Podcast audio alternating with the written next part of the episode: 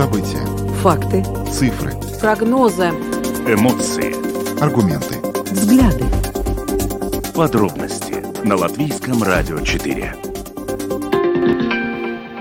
Здравствуйте, в эфире Латвийского радио 4, программа «Подробности», ее ведущие Евгений Антонов и Юлиана Шкагова. И в начале о тех темах, которые мы сегодня обсудим. Сегодня, 31 мая, мы поговорим о том, что лидеры Евросоюза договорились на саммите в Брюсселе о запрете более двух третей импорта нефти из России в связи с ее вторжением в Украину. Суд впервые в Латвии удовлетворил иск однополой пары и признал наличие семейных, семейных отношений. Сегодня обсудим эту тему с юристом. Фермерские организации Латвии тем временем призывают депутатов Сейма страны и коалицию к обсуждению надвигающегося кризиса в пищевой промышленности.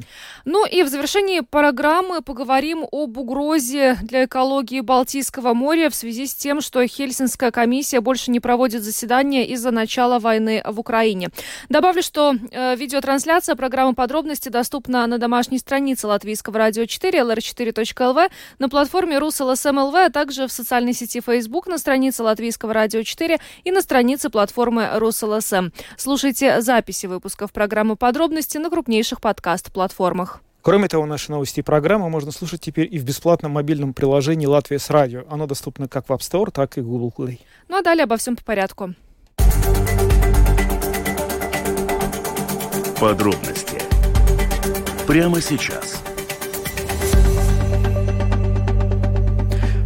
Лидеры стран Евросоюза в ночь на 31 мая согласовали шестой пакет санкций против России. Он включает в себя ограничение двух третей импорта российской нефти, отключение Сбербанка от системы SWIFT, блокирование трансляции трех государственных вещателей России в Евросоюзе, а также расширение списка подсанкционных лиц России, ответственных за военные преступления в Украине.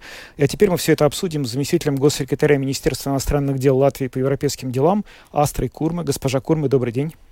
Добрый день.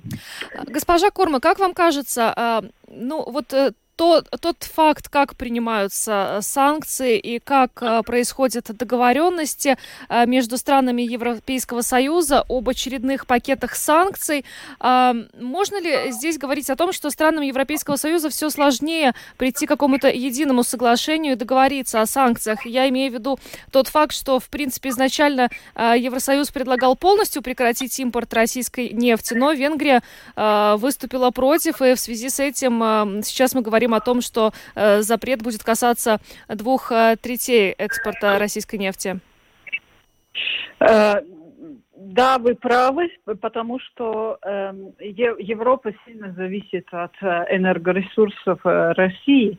Но должна отметить, что несмотря на трудности, которые э, связаны с техническими проблемами больше, э, Европейский Союз полностью э, един в том, чтобы принять эти санкции и осуществить как по возможности быстрее, сильнее санкции по энергоресурсам и отключить Европу от зависимости от России. Если вот сейчас только что закончился собрание, где присутствовал наш э, премьер-министр, э, были приняты санкции, вы правы, две трети нефти будут э,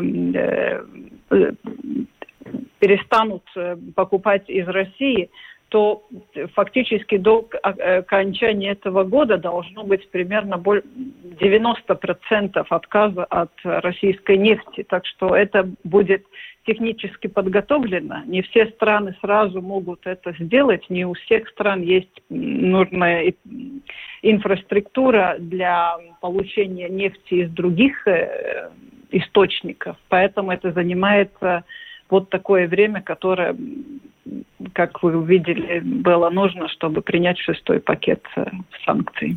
Госпожа Курма, а как это вот на самом деле все-таки повлияет на экономику России? Потому что, ну, наверняка вы знаете и слышали эти вот точки зрения, которые со стороны Москвы сейчас распространяются, что вот, мол, все эти меры, которые вли... пытаются ограничить наш экспорт энергоресурсов, они, во-первых, ударят в первую очередь по тем странам, которые импортируют ресурсы, а мы все равно будем это продавать просто в другие страны, например, в Азию, в Латинскую Америку, в другие э, какие-то регионы.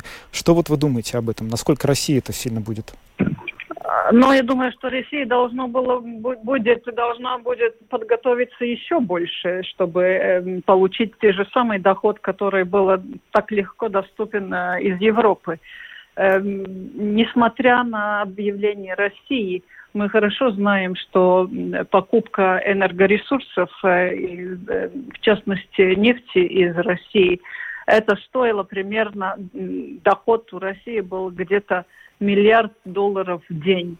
Поэтому каждый день, который мы сокращаем покупку нефти из России, э, Россия не будет получать свой бюджет, и в том числе для финансирования войны. Но э, как вам кажется, э, через какое э, время мы увидим эффект от этого шестого пакета санкций, учитывая, что ну, экономисты на самом деле еще продолжают спорить по поводу предыдущих пяти пакетов, которые то ли принесли, то ли не принесли ожидаемый эффект? Я думаю, что мы постепенно будем видеть эти санкции э, в действительности, потому что первые пакеты, первые пять пакетов еще вступают в силу, да, по, по мере э, их э, скажем, вли... как они влияют на экономику России. Поэтому через каких-то 2-3 месяца максимум мы увидим уже последствия тех э, санкций, которые мы приняли до этого. И, конечно же, когда прекратят э, экспорт и эмбарго нефти, тогда это будет еще сложнее, конечно, получить какой-то торговый э, доход э, из Европы. Госпожа Курме, а вот экономический эффект этого ограничения, насколько почувствует на себе Латвия и наши жители? Можно ли сказать, что это приведет, например, к, к росту цен на нефть, или мы здесь никак не ощутим вот этого результата? А над, над, этим, э, над этим происходит работа. Э, работает Европейская комиссия, работают все страны, работает и создана группа э, по поддержке э, э, между европейскими странами. Э, и, и эта группа поддержки как раз для того, что если какой-то из стран Европейского Союза будет, будут проблемы с нехваткой нефти или других энергоресурсов, это будет решаться уже быстро и, и по необходимости. Мы не исключаем, что это может повлиять и на экономику Латвии, но пока мы за свою свободу можем платить не жизнями людей, а э, деньгами, э, я думаю, что в этом выбор э, только один. Как вам кажется, есть ли у Европейского Союза в запасе э, какие-то еще рычаги воздействия на Россию в этой ситуации? Ну, я имею в виду, например, седьмой пакет санкций. Э, если будет нужно, конечно, будет. Э, в этом шестом пакете я хочу немножко уточнить, это не только нефть, там есть и другие запреты, там запрет на трансляцию и продажу рекламы и, и разным э, средствам массовой информации, пропагандистам в Европе. Там также запрет на экспорт определенных товаров, товаров, которые могут способствовать усилению технологической мощи Российской Федерации в сфере обороны, энергии, авиации, финансового сектора. Это очень-очень объемный пакет. И, конечно же, если э, военные действия будут продолжаться, то будет и седьмой, и восьмой пакет. Просто почему я э, да, спросила, потому что сейчас э, введены настолько масштабные и беспрецедентные санкции, что трудно предположить, а что еще можно предпринять? Есть разные другие, например, продолжается отключение банков э, России от Свифта. Э, в этом пакете отключается Сбербанк от Свифта и другие банки. Но есть можно и продолжать, и продолжать, потому что еще не все отключены. Также шестой пакет санкций включено 58 частных лиц и, и их э, э родственников, э, 17 серьезных предприятий, и в том числе шестой пакет санкций относится к Белоруссии э, санкции расширенные отношений кредитных институций Белоруссии и запрет на товары двойного назначения и технологии, которые могут способствовать э, и, или использованы для укрепления военной мощи Белоруссии, что было бы и, и конечно, опорой для России в этом случае. Так что пакет очень обширный, но если нужно будет, будем, будем смотреть дальше. Mm-hmm. Госпожа Кроме, вот западные СМИ сообщали также о том, что вот в этом пакете шестом введены персональные санкции против патриарха Кирилла, а также экс-олимпийской чемпионки по гимнастике Алины Кабаевой, которая, может быть, как, если верить документам ЕС, тесно связана с президентом Владимиром Путиным. Так ли это и насколько вообще острые были дискуссии между вот партнерами по Евросоюзу относительно этих вот э, персоналей? Ну, знаете, больше дискуссии идут об энергоресурсах. Э, энергоресурсы все-таки э, очень важная составляющая экономики каждой страны Европейского Союза. Эм, скажем так, что э, частные лица – это больше эмоциональные вопросы, и э, юридически никаких препятствий к этому нет, э, включить их в число санкционных лиц. Вот энергоресурсы как раз дал, были самые большие дискуссии на то, как, как скорее Э, и по возможности меньше болезненно для европейских стран а, перестать покупать российские энергоресурсы.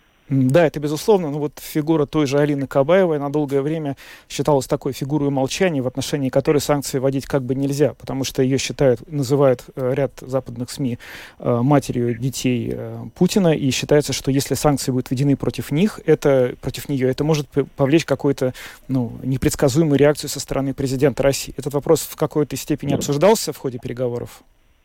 Ну, э, непредсказуемые действия от президента мы видим каждый день и не перестаем удивляться, как далеко он может пойти.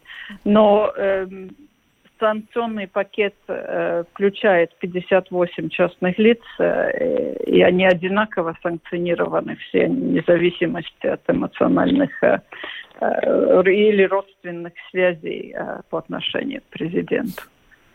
Ну что ж, большое вам спасибо за интервью. Астра Курма, заместитель госсекретаря Министерства иностранных дел по европейским делам, была с нами на связи.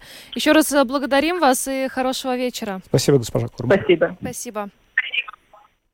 Ну что же, введен реально беспрецедентный пакет санкций, который обсуждался практически месяц с начала мая. Его ввести было очень сложно, и действительно препятствием к этому была позиция ряда восточноевропейских стран, в первую очередь Венгрии, но также, как мы теперь знаем, и Болгарии, и Чехии, которых э, очень высока зависимость от российской нефти. И действительно, к концу года, если эти санкции будут введены в том виде, в котором они сейчас предполагаются, они коснутся порядка 90% всего российского экспорта, потому что речь идет не только о той нефти, которая экспортируется по морю, но также о северной части э, трубопроводной нефти, от которых отказываются Германия и Польша. Это очень большой объем. Ну и также на э, саммите в Брюсселе между лидеров э, Европейского Союза э, была достигнута договоренность договоренность э, выделить Украине 9 миллиардов евро на неотложные финансовые нужды. Ожидается, что эти средства будут использованы, в частности, для выплаты заработной платы государственным служащим и содержания школ и больниц. Ну а мы двигаемся дальше. Административный районный суд вынес сегодня первое решение, которое удовлетворяет заявление однополой пары в Латвии и устанавливает наличие публичных правовых отношений, то есть признает наличие семейных отношений в толковании 110 статьи Конституции. Э, эта статья, соответственно, гласит, что государство защищает и поддерживает брак, союз мужчины и женщины, семью, права родителей и детей – Ранее Верховный суд Латвии разъяснял, что у государства есть обязательства по обеспечению того, чтобы однополые семьи имели возможность юридически закрепить свои семейные отношения и быть признанными государством в качестве семей. Но в ситуации, когда специальный механизм правового признания и закрепления таких семейных союзов не создан, суд при рассмотрении соответствующего заявления должен установить, могут ли отношения заявителей быть признаны семейными в толковании статьи Сатверсми. Сейчас с нами на связи Алексей Димитров, латвийский юрист и правозащитник в Брюсселе. Алексей, добрый вечер. Добрый вечер. Добрый Алексей, вечер. можно ли э, считать э, вот это решение административного районного суда, который, по сути, признает наличие семейных отношений однополых э, пар, историческим событием? О, Да, конечно, можно считать историческим, потому что это первое такое решение. А, И на самом деле хочется поздравить ту команду, которая работала над этим делом. Но надо тоже отметить, что туда свой вклад внес Сенат Верховного Суда, который, в принципе, вот заложил эту правовую основу. В декабре прошлого года Сенат Верховного Суда принял решение, что вот в порядке такой констатации правовых отношений действительно в соответствии с административно-процессуальным законом можно установить является ли однополая пара семьей.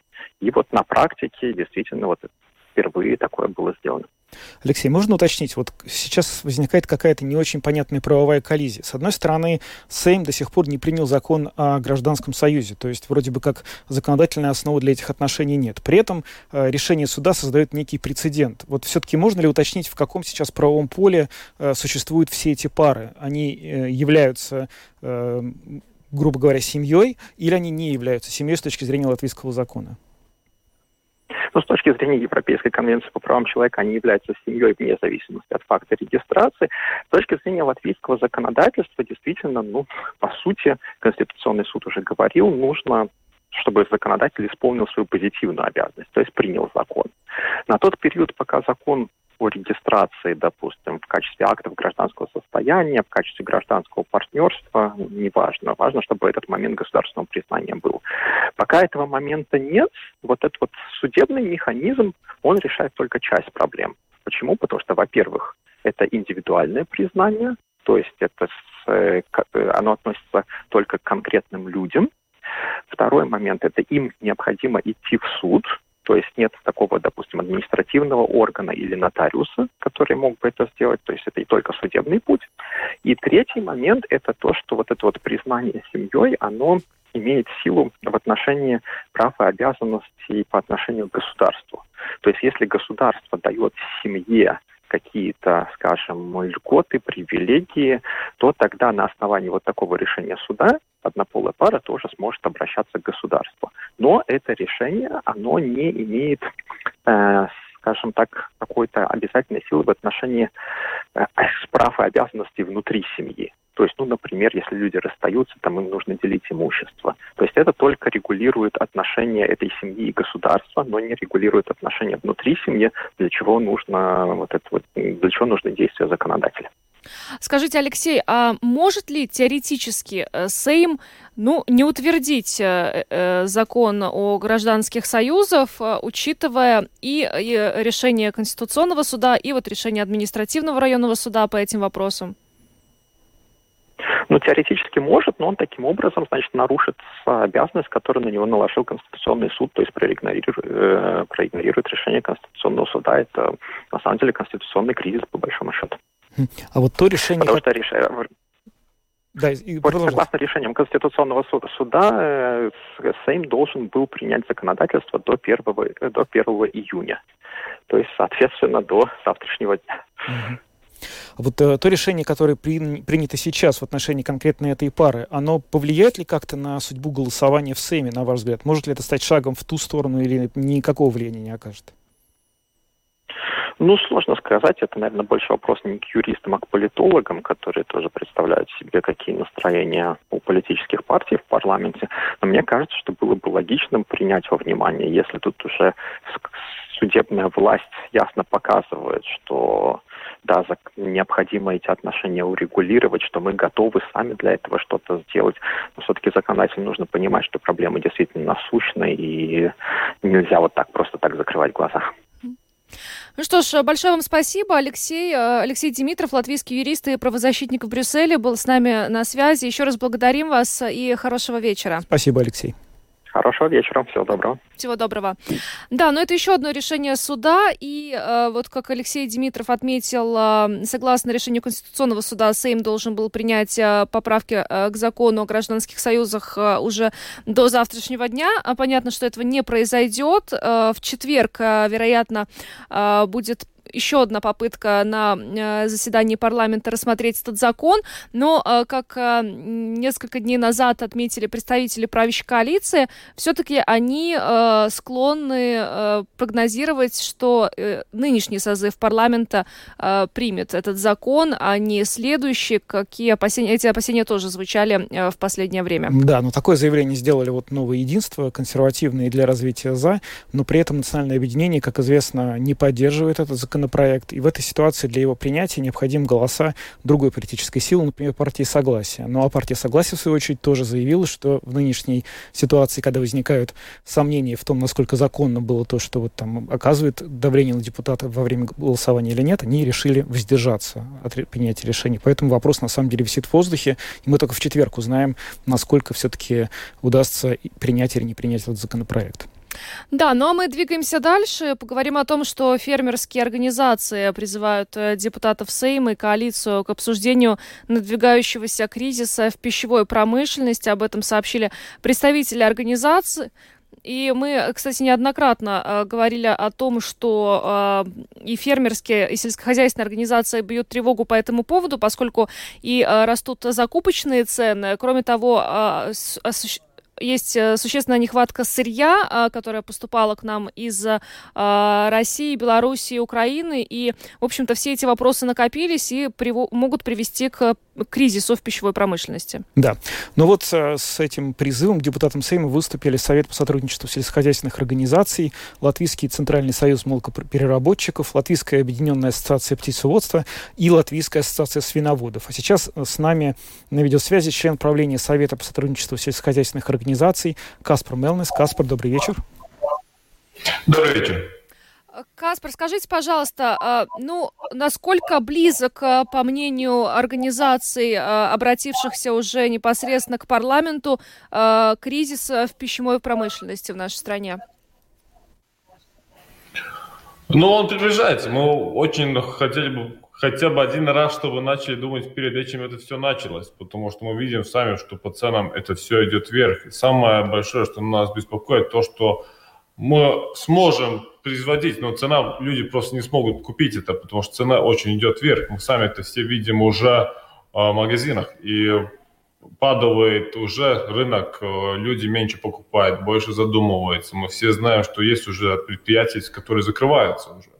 Это уже случается. Вопрос тогда, почему мы сейчас это говорим, ну, хочется говорить раньше, когда это есть, можно что-то делать, а не потом, когда все уже будет э, закрыто, как всегда, когда это все случилось, и тогда будет, а как так? Вот, поэтому хочем сейчас этим насчет уже говорить начинать. Это наш самый найти на диалог и искать вместе варианты, как это все может э, улучшать эту ситуацию.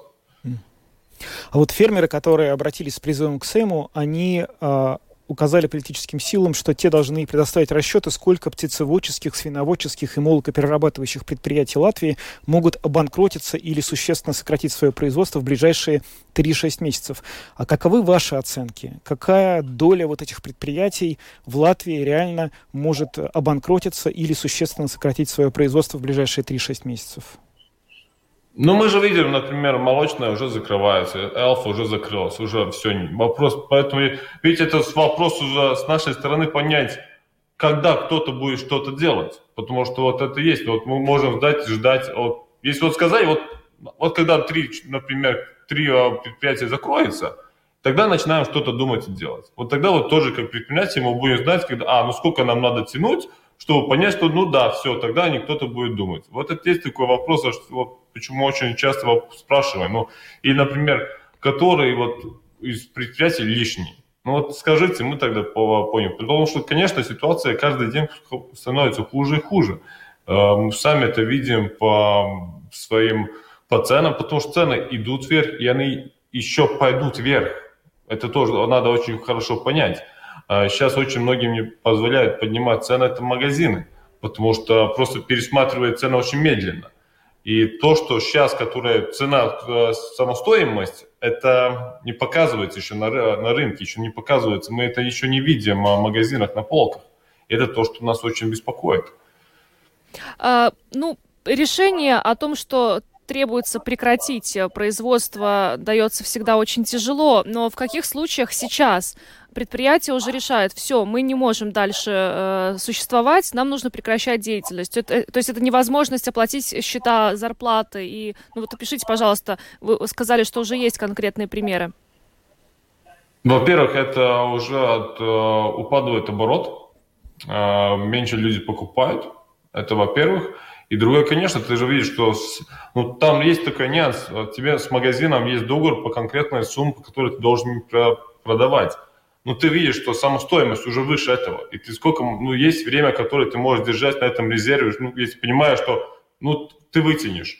Но когда ты уже съедаешь все свои резервы, тогда все, и тогда, конечно, там уже не первое, это а тогда вот начинает, когда-то начинаются проблемы с банками, а, когда уже, получается, от вида идет письма, что вы налоги не, не можете себе заплатить и далее. Тогда и получается банкрот. Вот э, фермеры в своем обращении отметили, что кризис, который надвигается, требует немедленных комплексных решений, в том числе основанных на аргументах политических э, партий решений. Какие вот эти комплексные немедленные решения этой проблемы видите вы? Что необходимо сделать правительству, парламенту, чтобы смягчить или вообще как-то избежать этого кризиса? Ну, во-первых, о том, что мы долго говорили, это на, снизить НДС на партию. Ну, на, это на уже мы давно питания, говорили. Да. да, на продукты питания. Мы, потому что, ну, ну, как бы не объясняли, я так и не могу понять, почему вот такие страны, как Германия, Польша, они все снизили, они все делают что-то очень неправильно, а мы такие все знаем, мы делаем это правильно. Вот мне это, честно сказать, очень трудно понять. Во-первых, тогда второй вопрос идет, что будет с электроэнергией будет еще какие-нибудь от государства помощь или не будет. Это тоже влияет на саму стоимость. Другой вопрос, конечно, идет это самое, мы все видим насчет горючего. Снизится, не снизится какая-нибудь, будет какая помощь с государства, не будет. Ну, и очень трудно что-нибудь сейчас прогнозировать, когда очень много а, вещей, которые ты не знаешь, как, будет завтра. И вот тут, тут бы и хотелось этот диалог с министерством и с политиками, чтобы понять, будет, да, нет, что-то. Вы знаете, по поводу снижения НДС, но я вот могу вам просто передать то, что я прочитал, такой же вот диалог, такая же дискуссия происходит в Литве, и буквально вот на прошлой неделе министр финансов Литвы аргументировал, почему снижать НДС на продукты питания не следует. По его словам, это не, дел... не надо делать потому, что потребители конкретно не почувствуют все равно Э, вот этого снижения, что это снижение, оно растворится между перекупщиками и торговыми сетями, которые получат наибольшую выгоду, а для конечных потребителей продуктов все равно никакого эффекта не будет. Может быть, вы можете это прокомментировать? Ну, не согласен, потому что мы уже тоже разговаривали с большими сетями, как максимум они всех очень даже э, тоже э, очень хотели, чтобы снизили НДС, потому что они чувствуют то, что снижается, ну, люди не могут купить больше такого, снижается оборот и они тоже заинтересованы, чтобы были больше оборот, и больше это все крутилось. А насчет того, что человек не почувствует, но тут очень интересный вопрос, потому что если мы знаем, что цены еще пойдут вверх, конечно, ты вот сегодня снизишь НДС, но ты знаешь, что цены пойдут все равно еще вверх, тогда, конечно, может быть такой момент, когда это повышение будет больше, чем, этот, чем снизенный НДС. Ну, тогда надо понять, что если будет НДС, тогда еще будет еще плюс 21% цены, потому что цена еще не стабилизируется, она не стоит. Если мы знаем, что цена все стала на место, она больше не пойдет вверх, тогда, конечно, если мы снизим НДС, мы можем считать, какой он будет. Но в таком моменте, что она сейчас еще идет вверх на пик, это еще не пик, еще идет. Есть, конечно, такой вариант, что если снизим НДС, человек простой, может быть, не почувствует, потому что он просто, ну как, цена упала, но она все равно идет вверх. И тогда вот то же самое, что мы сможем, вот, например, с горючим.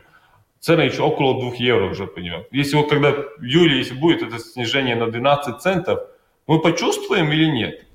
Я думаю, что нет. Если цена уже будет 2 евро 10 и будет снизиться на 2 евро, мы тоже скажем, ну а где снизилась цена? Ну как? Ну вот же снизились, а, а на заправке все равно она стоит 2 евро.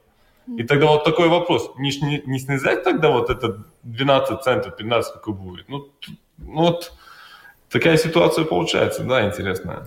А, ну, вы предупреждаете депутатов о надвигающемся пищевом кризисе. А, скажите, пожалуйста, ну, для того, чтобы было понятно, а, пищевой кризис в Латвии, ну, если, предположим, а, депутаты не идут навстречу, никакие шаги в этом направлении не предпринимаются, а, как будет выглядеть э, кризис пищевой промышленности в Латвии? Ну, что это будет означать и для э, крестьян, и для потребителей? Это будет очень, это будет все вместе там будет. Во-первых, будет уходить э, предпринимательство, которое, ну, занимается. Это будет опять э, людям не будет работы. Ну, которые работают, вот, например, если закрывается комбинат, конечно, работа, люди увольняются. Это во-первых. Во-вторых, сторон, от чего мы очень боимся, того, что если будет меньше предпринимательств, будет меньше конкуренции и пойдут цены, например, как за, закупочные цены на молоко пойдут вниз, потому что рынок становится меньше. А, во-первых, тогда у нас еще больше будет, цена пойдет вниз, потому что литовцы будут еще больше нас выкупать. А, потом, конечно, будет идти, мы смотрим еще дальше. То же самое, ну, каждый почувствует это магазин, потому что будет меньше выбор. Что еще больше будет, как бы не хотелось э, признавать, еще больше будет э, продукции из Польши, с Литвы. Потому что они вот успеивают, но у них получается их меньше самостоимость. Потому что Польша, например, горючее дешевле, электричество дешевле. И, конечно, и они могут привести еще дешевле. И, конечно, если будет цены пойдут вверх, ну, люди еще будут покупать еще меньше местной продукции, потому что она дороже, это будет еще снижаться оборот, и это, ну, все пойдет по цепочке. Так. Вопрос, как это все может закончиться, ну, трудно сказать, там очень много вариантов таких, ну, еще не знаных, как это может все повернуться. Ну, тем закончится тем, что э, на полках э, магазинов будут только литовские и польские продукты? Я очень боюсь, что да. И это самое то, что очень беспокоит меня. Это, во-первых, потом вопрос такой следующий, как это идет вместе, например, то, что мы хотим, если мы хотим вообще видеть наши местные продукты на магазин, возьмем тот самый Lidl. Мы видим, какие там очереди э, до магазина, потому что он сам, один из самых дешевых. Там очень мало местной продукции. Там большинство это Польша, Литва. Если мы хотим такое вот видеть, так ну, туда мы идем сейчас. Каспар, вот хотелось бы понять, вот ваши, вот эти, ваша позиция, вы доносите ее до властей, до Сейма, до правительства, а что вы слышите в ответ? Вот э, вы же с ними пытаетесь как-то коммуницировать, общаться, приводите свои доводы, рассказывайте сейчас им тоже, что сейчас говорите нам, а что они вам на это говорят? Пока что мы так и не получили даже ни одно ответное письмо на нашу просьбу. Точка, то, что мы получили, то, что они вот э, взяли эту известность больше нету. Поэтому мы их спрашиваем на диалог, чтобы можно было перегреть эти все факты. Один из их фактов, это, например, то, что если снизим НДС, то он, предприниматель это не почувствует. Ну, не согласен, потому что у нас тоже работают люди, которые тоже ходят в магазин, и то, что они еще больше э, тратят в магазине, это сделать еще больше давления на то, что надо поднимать зарплаты. Это все вместе связано, мы не можем как бы вот вырваться из этого всего. То, что еще самый большой их аргумент, то, что будет больше пол, получат люди, ну, как бы сэкономить те, которые покупают больше, и это неправильно. Ну, не знаю, как-то мне не верится в это. Ну, но 17, 17 мая, когда вы отправили письмо фракциям, вы получили ответ, что вопрос будет решаться, да? Вопрос решается. Ну... Нет, то, нет, то, что это берет ведомство. Да. Ну, не, не на то, что там что-то берется или решается, еще на это мы не получили ответ, поэтому пишем еще, а Товарищ теперь на еще один еще раз письмо. Может быть, нас услышит. Ну, мы тоже будем смотреть, следить да, за тем, услышит, не услышит. Вас услышит. Спасибо вам еще раз большое. Э, спасибо за интервью. Каспар Мелнис, э, член правления Совета по сотрудничеству сельскохозяйственных организаций, был с нами на видеосвязи. Еще раз благодарим Каспар и хорошего вечера. Спасибо, Каспар. Спасибо, всего хорошего.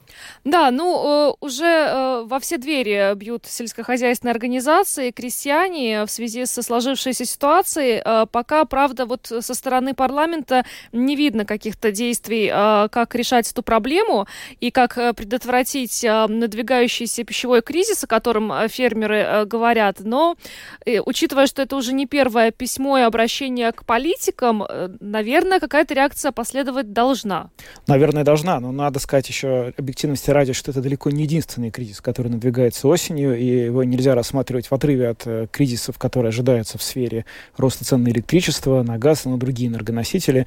И понятно, что какое-то одно решение на пищевой кризис найти невозможно, не найдя решения на эти все. Да, про, про, про, про цены ты заговорил, и вот э, новость, от которой я не могу еще прийти в себя после того, как я ее прочитала, о том, что в начале нового отопительного сезона тариф на тепловую энергию э, Рига Силтумс э, может увеличиться на 109%. Да. Ну, То есть вдвое. вдвое, Да. да. Ну, к Это- сожалению, здесь мне даже вот нечего добавить. Вдвое это много. Все, что я могу сказать. Двигаемся дальше.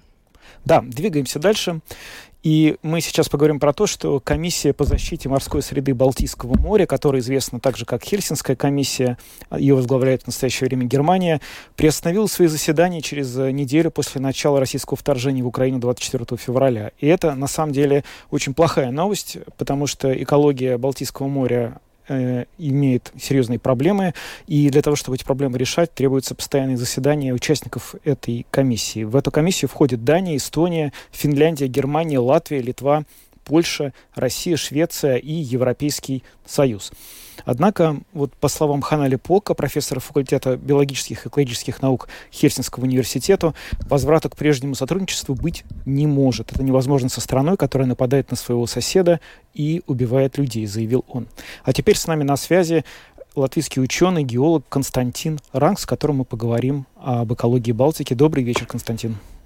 Добрый вечер, вы меня слышите? Да, слышим прекрасно. Слышим прекрасно вас. Ну, замечательно. Расскажите, пожалуйста, вот э, насколько все-таки значимо э, то, что сейчас нет диалога между странами, которые вот, граничат с Балтийским морем, то, что сейчас они не могут обсуждать экологические проблемы этого региона? Ну, в принципе, тут система очень простая, э, что если нет нормального взаимодействия, то, следовательно, состояние экологии Балтики будет зависеть только от доброй воли стран, которые принимают э, во всем этом деле участие. Дело все в том, что у Балтики есть несколько таких совершенно ну, острых э, вещей, как, таких как, например, э, загрязнение воды продуктами э, удобрений, которые используются на огромной территории. Ну, начиная от Львова на юге и кончая севером э, Скандинавии. То есть это очень серьезный момент. Удобрения уходят в воду и становятся основой для размножения сине-зеленых водорослей. Это очень плохо. Они ядовитые, они убивают фактически всю, э, как говорится, всю биоту Балтийского моря. Опять же, к- сбросы канализационных вод, это тоже питание для сине-зеленых водорослей. Опять же, нужно учитывать, что технические и промышленные стоки тоже имеют огромное значение.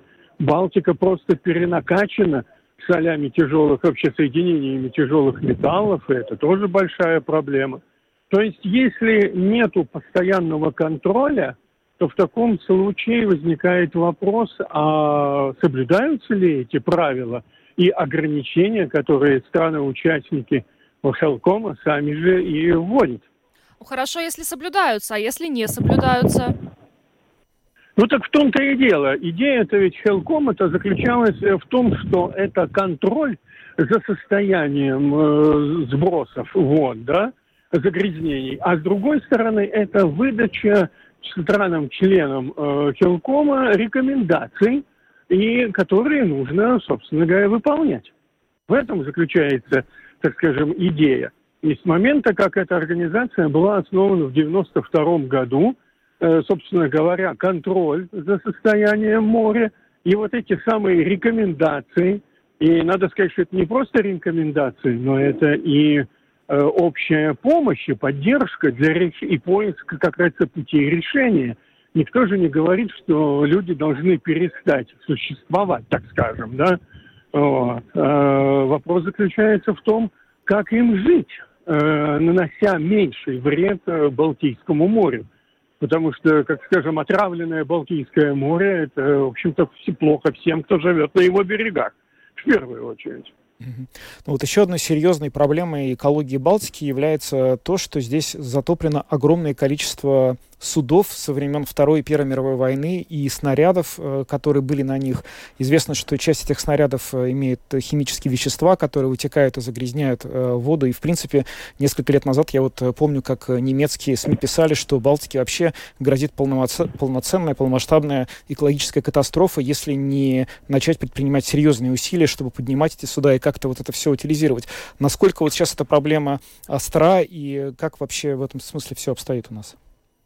Ну, тут надо сказать, что, да, действительно, они лежат на морском дне, эти э, снаряды, бочки с различными химическими, боевыми химическими веществами.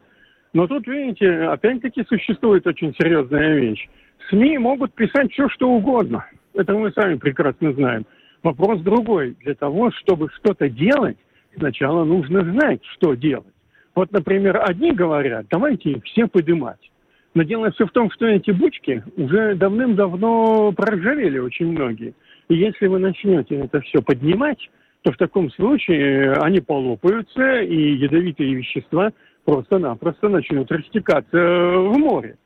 Есть обратный вариант, как раз засыпать, залить различными веществами, есть специальные бетоны, залить, похоронить эти вещества на многие сотни лет и просто-напросто в расчете на то, что через э, достаточное количество времени все разложится естественным путем, ничто не вечно на Земле. По этой причине, э, как говорится, прежде чем принять решение, вот как раз и нужны э, серьезные исследования, опытные работы – все это, в общем-то, как говорится, с кондачка делать никак нельзя.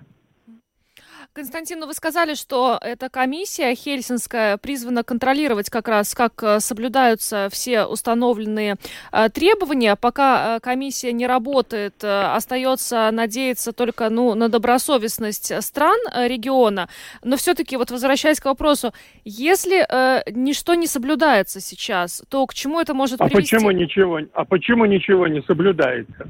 Одно ну... дело, когда не работает бюрократическая система, это факт, а другое дело, когда те сами которые, страны, которые участвуют, они приняли решение это контролировать и продолжать контролировать.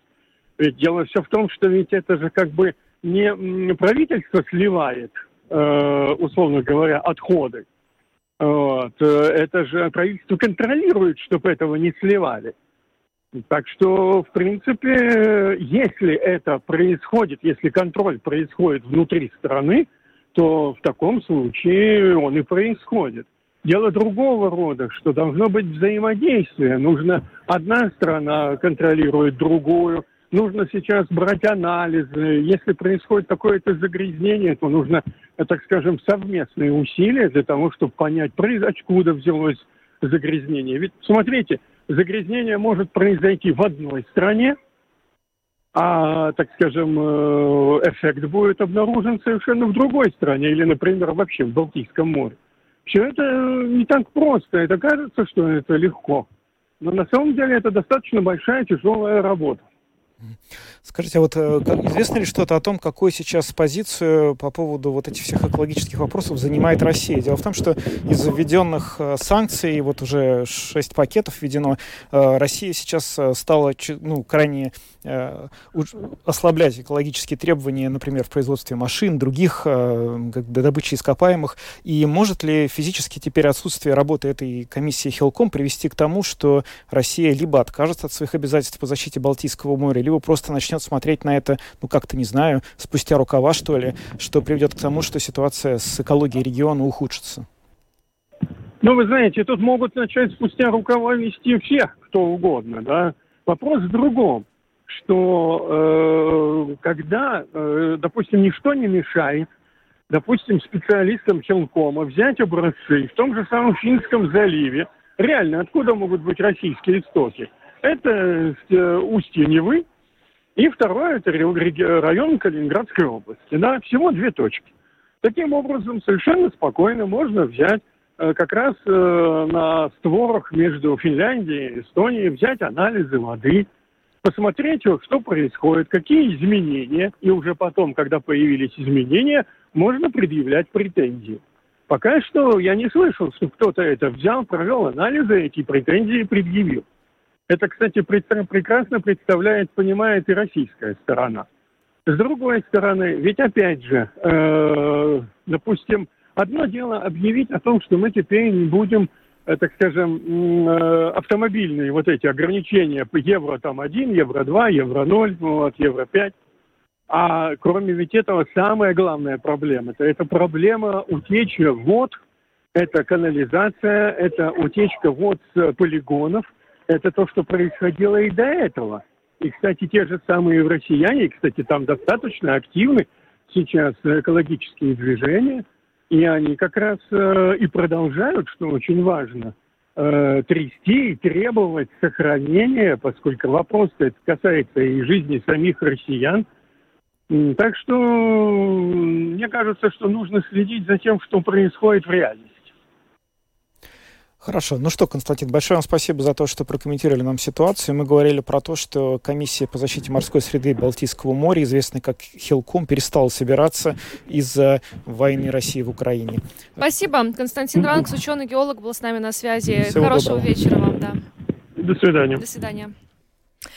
А, ну, а, поговорили и об экологии сегодня Балтийского моря. Будем надеяться, что все-таки э, все страны региона и без этой комиссии э, самостоятельно контролируют э, все, что здесь происходит, для того, чтобы э, потом не возникло э, никаких э, проблем с экологией. Да, в конце концов, если это не соблюдать, то это просто самоубийство для тех регионов, которых это напрямую касается, того же Санкт-Петербурга, например. Поэтому, конечно, есть серьезная надежда на то, что все-таки Россия будет себя ответственно вести, как и другие страны, которые тоже входит в эту комиссию и у кого входит Балтийский бассейн. Ну а мы на этом завершаем программу подробности. С вами были Евгений Антонов и Юлиана Шкагла. Э, звукооператор Андрей Волков, видеооператор Роман Жуков. Всем хорошего вечера и до завтра. До свидания.